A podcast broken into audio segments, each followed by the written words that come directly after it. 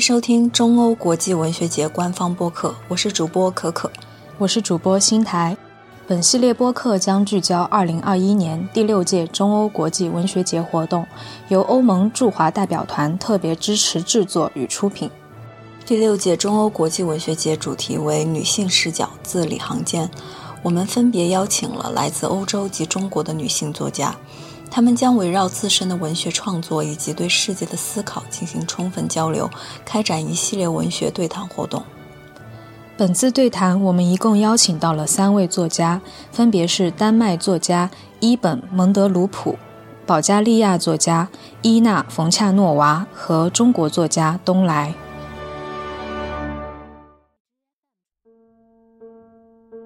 伊本·蒙德鲁普是丹麦人，但从小跟随父母在格陵兰长大，偏远的风景在他的作品中占有突出的地位，比如畅销作品《塔比塔》。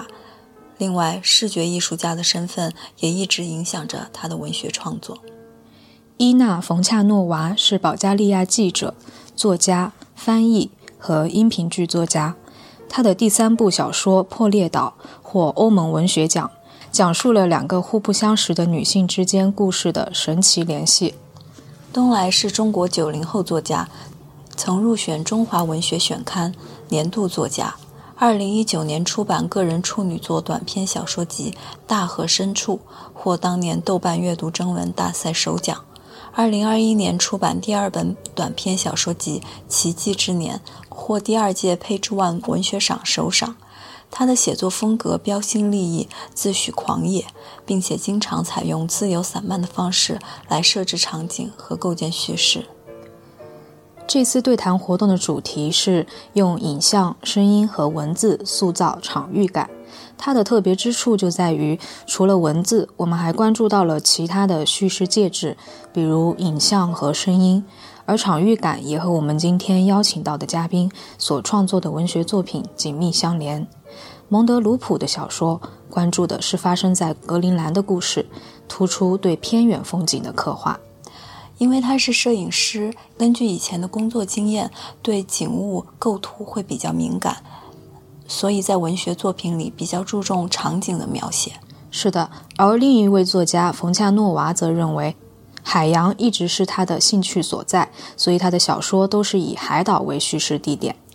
嗯，他是一位音频剧作家，所以文字风格呢也是言简意赅的。是的，因为我们知道音频剧的篇幅呢都是相对比较短的。而第三位作家东来更是对场域的选取与塑造充满了想象力与创造性。他的故事发生的场景呢，总是带着一些梦幻迷离的色彩。这位九零后作家，他是热爱旅游的，所以在旅游中会有一些奇思妙想融入到写作当中。我们可以发现，这三位作家呢，他们运用不同的介质进行记录和表达，其实，在某种程度上，也不失为一种转换视角、拓展视野的一种创作方式。嗯，我记得有博尔赫斯有一句诗，写的是“酒精让我们发现自己身边的故事”。我们知道，酒精其实是能强化我们的感官的，但这三位作家，他因为有原先的一些工作经历，让他们。比如说，在视觉或者是听觉上就本来就很敏感，嗯，所以，嗯，这个对他们的文字创作是更有益的。不同的介质应用引起活跃的感官切换，无论是影像还是文字，它们都具有无比的复杂性和丰富的多样性。嗯，蒙德鲁普认为，摄影艺术能够真正帮助他表达心声。但他同时还会运用文字来记录和回顾他的童年生活，视觉语言和文学语言作为一种表达工具和艺术，都帮助他充分书写了他儿童时期在格陵兰作为一个客居者的焦灼、孤独和边缘感。好，我们这里来听一下作者自己是怎么说的。So working with photo and video art，所以说，对于我来讲，使用这种视觉艺术，使用照片和图像或者是呃视频来表达呢，它对我来说，这种相机、摄影机就像是一个不同的视角，它像是一个不同的表现的方式，能够让我更好的回顾我。作为一个小孩子，在格陵兰的一个丹麦的孩子，这样的一种生活。同时呢，我认为慢慢的写作这种文字，让我变得越来越舒适了。我发现文字是其实有很多不同的可能性的。我们可以赋予文字温度，可以让它冷下来；我们可以让它变得坚韧；我们可以让它变得柔软；可以让它变得非常的有力度。所以在这个过程中，我发现了文字的力量。当时呢，在六十年代、七十年代，正好也是经历了这样的一个现代化的时期，我也是能够在我的文字上反映出来这样的时期的一些特质。所以，我认为文字和语言就像其他的，像泥土、像粘土啊、像油料这样的所有的艺术材料都是一样的，文字和语言也是一种艺术材料。那我所有的这种艺术的创作、艺术的主题，都来自于我在格陵兰长大的这样的一个背景。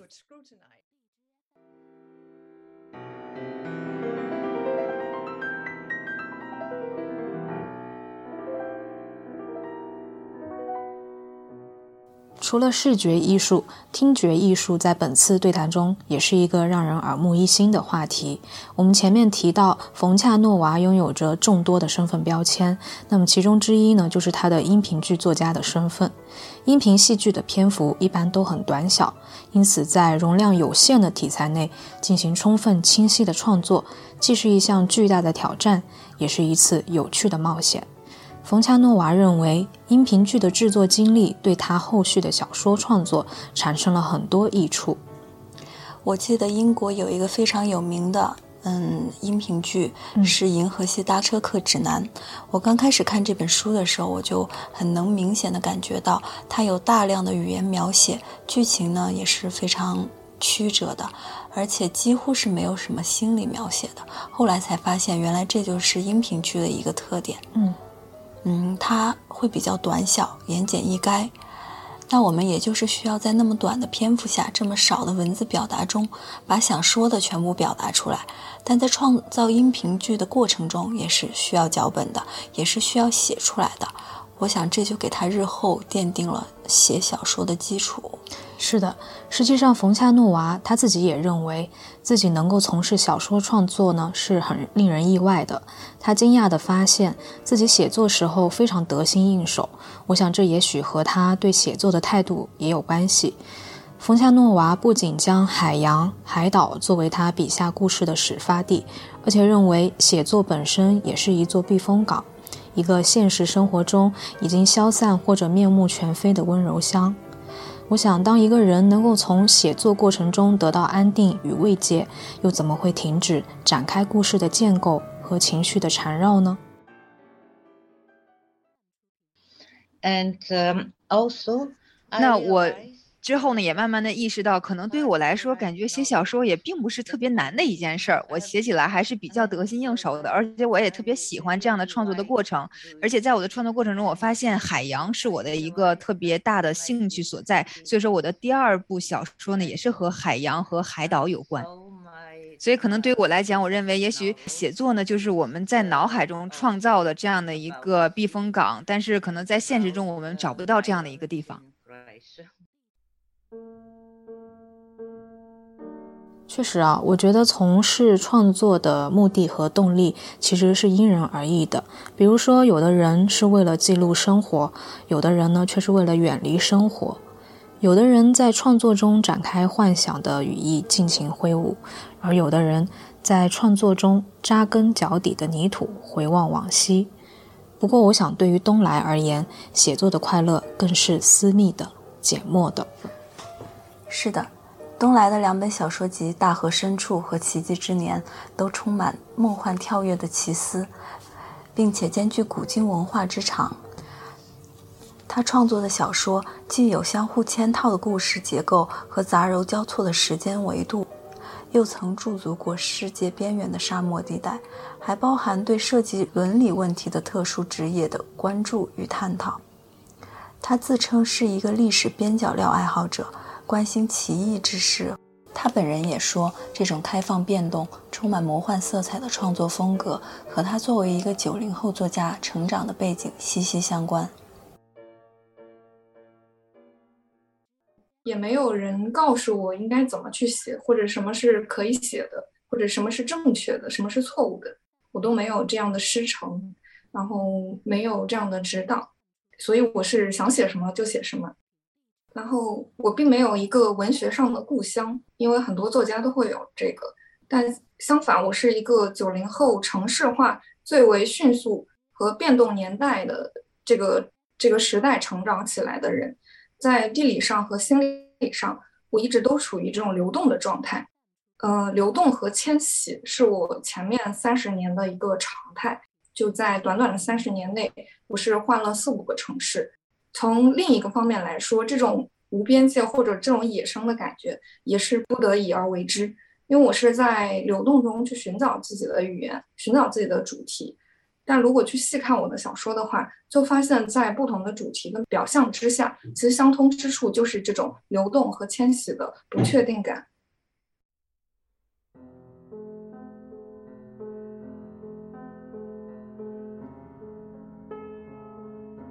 我们会发现，流动、漂浮、迁徙这些词，近些年常常被大家提起。实际上，人生从来都是充满不确定性的，命运好像并没有对安土重迁的年代有着更多的偏爱，但好像我们都变得比上一辈的人更加容易感到不安和紧张了。当技术变得越来越成熟，人类终于可以摆脱时间、空间和社会关系的约束。个体终于拥有独立生存的能力的时候，人心却变得无处安放了。这似乎是我们这一代人的现状。这种被流放的感觉是社会进步的产物。它或许给一部分创作者带来了创作的灵感与素材，但作为一种我们无力选择的结果，这种野生感带来的好处也不可避免地内生出了一些清冷和落寞的情绪。没错，过去我们的生活建立在地缘和亲缘的基础上，人与人的感情关系是直接的、狭隘的，彼此高度依赖的。而当我们离开熟悉的家乡，来到工作的城市，独在异乡为异客的感觉变得尤为强烈。有时候，新生活的开启也难以对冲这种客居的不适与孤独。蒙德鲁普作为一个丹麦人，当他三岁到达格陵兰的时候，面临的就是类似的境况。作为一个白人，在因纽特人中间，他看似高贵，但实则缺乏安全感和归属感。确实，而且在蒙德鲁普成长的上个世纪七十年代，那个时候格陵兰正在经历着巨大的变化。这除了给还是儿童时期的蒙德鲁普造成了一些心灵上的冲击和重构，也成为了他日后写作的重点，比如殖民、种族、不同人之间的复杂关系、社会的意识形态结构等等，这些都是他关心的社会议题，而他尤为关注格陵兰儿童的生活。他认为，丹麦作为曾经的殖民国家，仍然对后殖民时期的格陵兰持续造成着某种被包裹在糖衣之下的隐蔽性伤害。他对此充分感知，并心怀歉疚。这份内疚和自责是他创作的动力。I also wanted to tell about how we 我们丹麦人可能有的时候是以什么样的一种好像心怀好意的方式，傲慢的对待着格陵兰的这些儿童，对待着格陵兰的这些因纽特人。那对于丹麦的很多人来讲，可能有的时候我们是故意遗忘那段历史，或者是故意来遗忘我们在这段历史中所扮演的角色，这好像是一种集体失忆。所以对于我来说，我认为我有利义务来把这段历史讲明，来让大家更好的。了解这样的一段灰暗的时代，那这是我写作的一个非常大的动机，也是我的一个写作的内驱力。还有一点就是，我的这种写作从来都不是说政治性的，我也不会觉得我自己是一位政治性的小说家。它并不是关乎政治，它更多的是有一种愤怒在里边。我想要让这些人真正的呃看一看，然后他们通过我的作品可以想一想，到底之前是有什么样的一段历史，是有什么样的一些经历，让大家能够在以史。违建的基础上，更好的展望未来。有时候我在想，写作究竟是人物先行，还是情节先行？究竟是语言更重要，还是结构更重要？不同的作家有不同的写作习惯。冯恰诺娃的小说《破裂岛》讲述了两个互不相识的女性之间故事的神奇联系，但她们之间的联系需要读者来凭借。这种独特的叙事框架和冯恰诺娃来自保加利亚的背景有关。小时候生活在一个封闭的环境里的经历，让他尤为重视人与人之间的情感交流。对他而言，写作是人物先行的。是的，《破裂岛》里面的两位女性角色是互不相识，人物特征也是大相径庭。但随着写作的持续进行，冯恰诺娃认为，人和人之间看似不同，实际上却有着很多共同之处。他将这种相异和相同并存的矛盾状态称为一种幽默感。他希望读者也能关注到这一点，并且喜欢《破裂岛》这本小说。So I wanted to have 我在这个小说中呢，其实上就是要想要创造这两个非常不同的。讲述者，但是在我创作过程中，我逐渐的发现，可能这两个人之间也没有那么多的不同。因为当我来阐述这一个占星家，阐述这个女士的这个故事的时候，她事实际上也是一位女演员。那我事实上成为了注视她生活的这样的一个女性。所以说，对于我来说，可能我们之间的生活也没有那么不同。在我创作过程中，我也逐渐认识到，可能我们的人类或者是不同的人之间也没有那么多的不同。虽然我们生活在不同的地方，但是我们可能也没有那么的不一样。这也是为什么我们都能够让这些互通的文学来解释我们、呃阐释我们的一个原因。那我也希望大家能够在看小说的时候，这种对于我们不同人之间相似又不一样、一样又不一样的这样的一个悖论，能够发现它其中的一个幽默的色彩。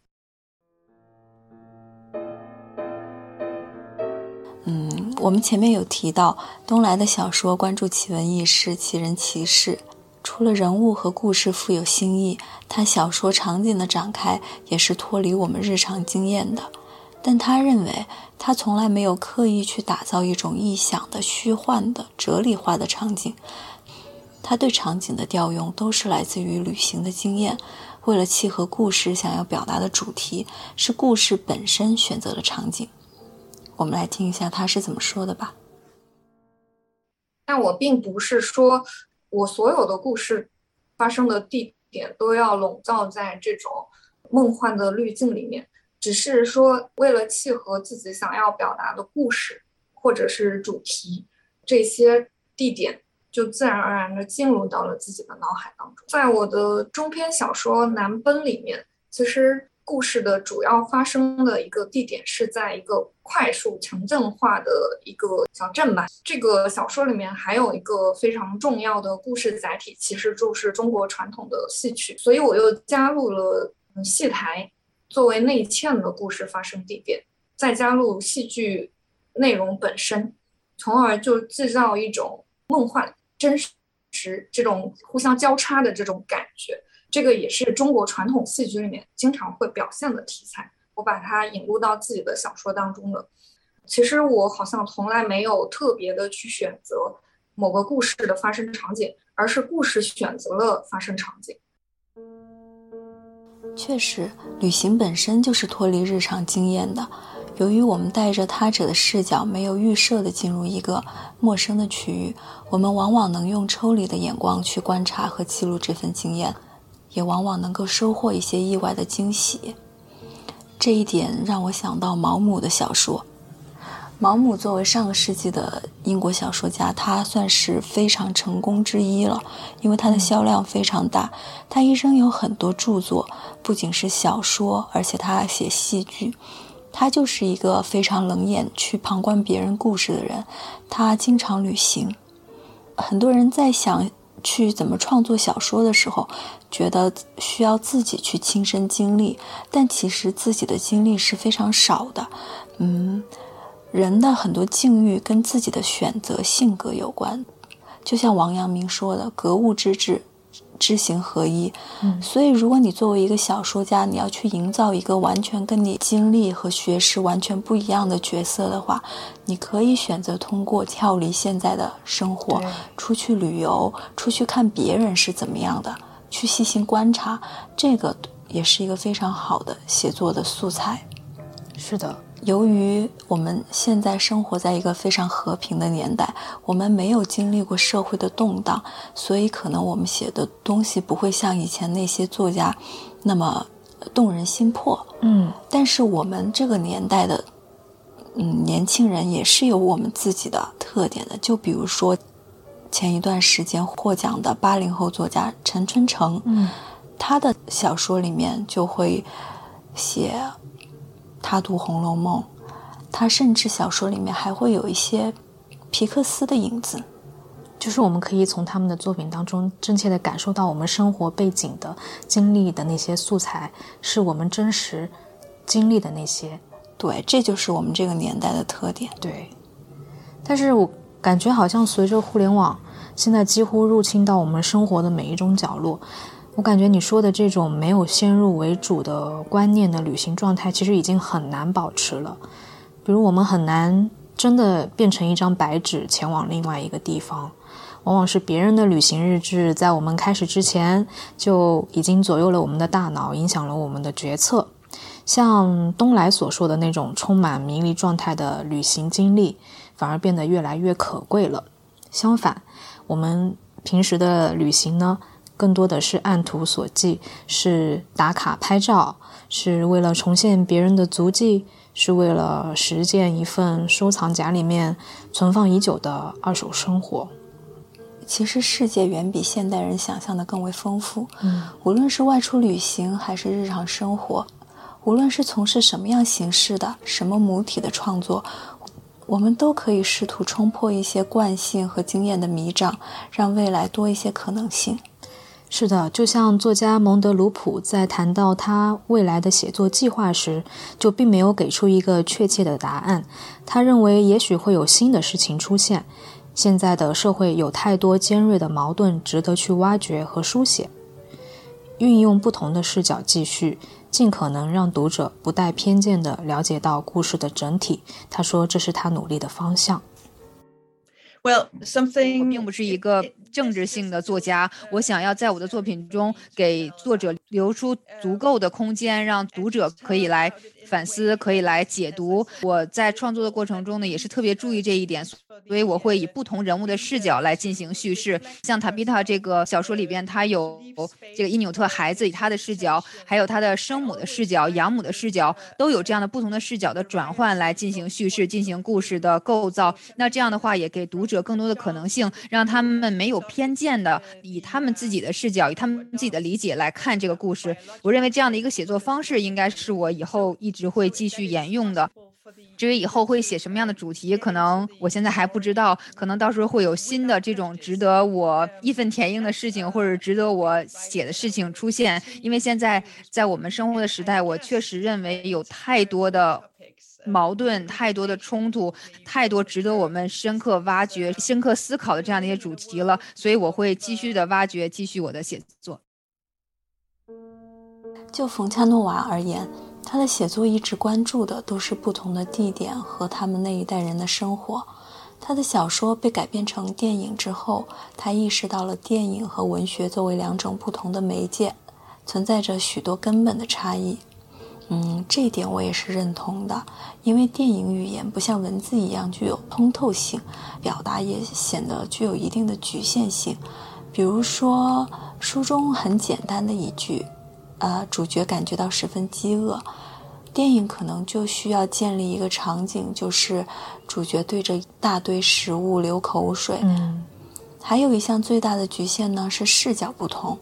无论是主观讲述还是客观描述，文字可以直接对人物思想进行描述，而电影画面却无法进入人物思想，只能借助别的手段，比如说画外音、闪回。借其他人的讲述方式去表达，一定程度上会破坏电影的叙事。是的，但是好像电影呢又更加的有画面感，也可以填充更多的细节。像文学能够给读者带来的是随着文字一起经历然后感悟的奇妙过程，是一种伴随着思考的阅读。而像电影，更多的是使用镜头语言来讲述一个故事。所以是给观众一个视角去感受、去经历这个故事，当然也会带来回味和思考。我们来听听冯恰诺娃是怎样看待这两种方式的。因为对于电影来讲，他的作家应该是这一位导演，而我呢是作为我。自己书的作家，所以说那当时我就认为没有任何问题了，因为这个电影也是一个很好的电影，但是它和我这个书完全不是一回事儿。那可能这个对于很多作家来讲也会遇到非常类似的情况，就是当我们的作品小说要被改编成电影的时候，会和我们一开始写小说的内容或者写小说的初衷是有很大的不同的。但是在我看这部电影的时候，我认为我想要表达的精神也在这部电影中呈现了。那我的索佐波尔的沉默是关于克罗地亚的科克岛这样的一座岛屿。那这个岛屿的精神，我认为它在电影中也是被体现了出来。在这次活动的尾声，东来解释了他的写作观点：与不复存在做斗争，与一个不断加速的世界逆向而行。这与前面蒙德鲁普提到他的写作内驱力有某种共性，写作成为一种对遗忘的抵抗。我们来听一下这位九零后作家目前的生活现状吧。因为我现在住在上海，那我就会非常喜欢看以前上海嗯法租界的人到底怎么生活的，他们怎么去装这样一部电话。其实我一直都非常喜欢这类细枝末节的东西，并且很喜欢在小说里面去呈现这部分。但是我觉得，自从互联网时代到来之后，遗忘的速度其实越来越快了。尤其是普通人的日常生活被卷入到这个整个互联网的体系里面，我觉得很多细节都开始慢慢的消失了，就好像时空折叠一样。现在二十年的时间，就是转眼间就过去了，不像以前二十年其实是一个非常漫长的一个跨度。互联网确实带给我们特别多的方便，但是我觉得它的解构能力也确实太强了。我以前经常会听到的一些奇奇怪怪的事情，就是那些神魔鬼怪呀、怪力乱神，它开始从我们的视野中消失了。比较靠后的这些神秘感和美感的东西，它也消解了。而这些东西恰恰是想象力的来源，所以我会非常主动的和互联网保持一定的距离。确实啊，世界在加速。以前想起来觉得很漫长的二十年，变得转瞬即逝。这中间一定有什么被忽略和和解了。东来的写作就是想要复现那些神秘的、难以言说的、充满魅惑力的事物。好的，本期播客到此就要告一段落了。希望大家持续关注本届中欧国际文学节的后续活动。感谢收听本期节目，大家可以关注我们的微信、微博账号“中欧国际文学节”获取更多资讯。本系列播客聚焦第六届中欧国际文学节活动，由欧盟驻华代表团特别支持制作。我们下期再见，再见。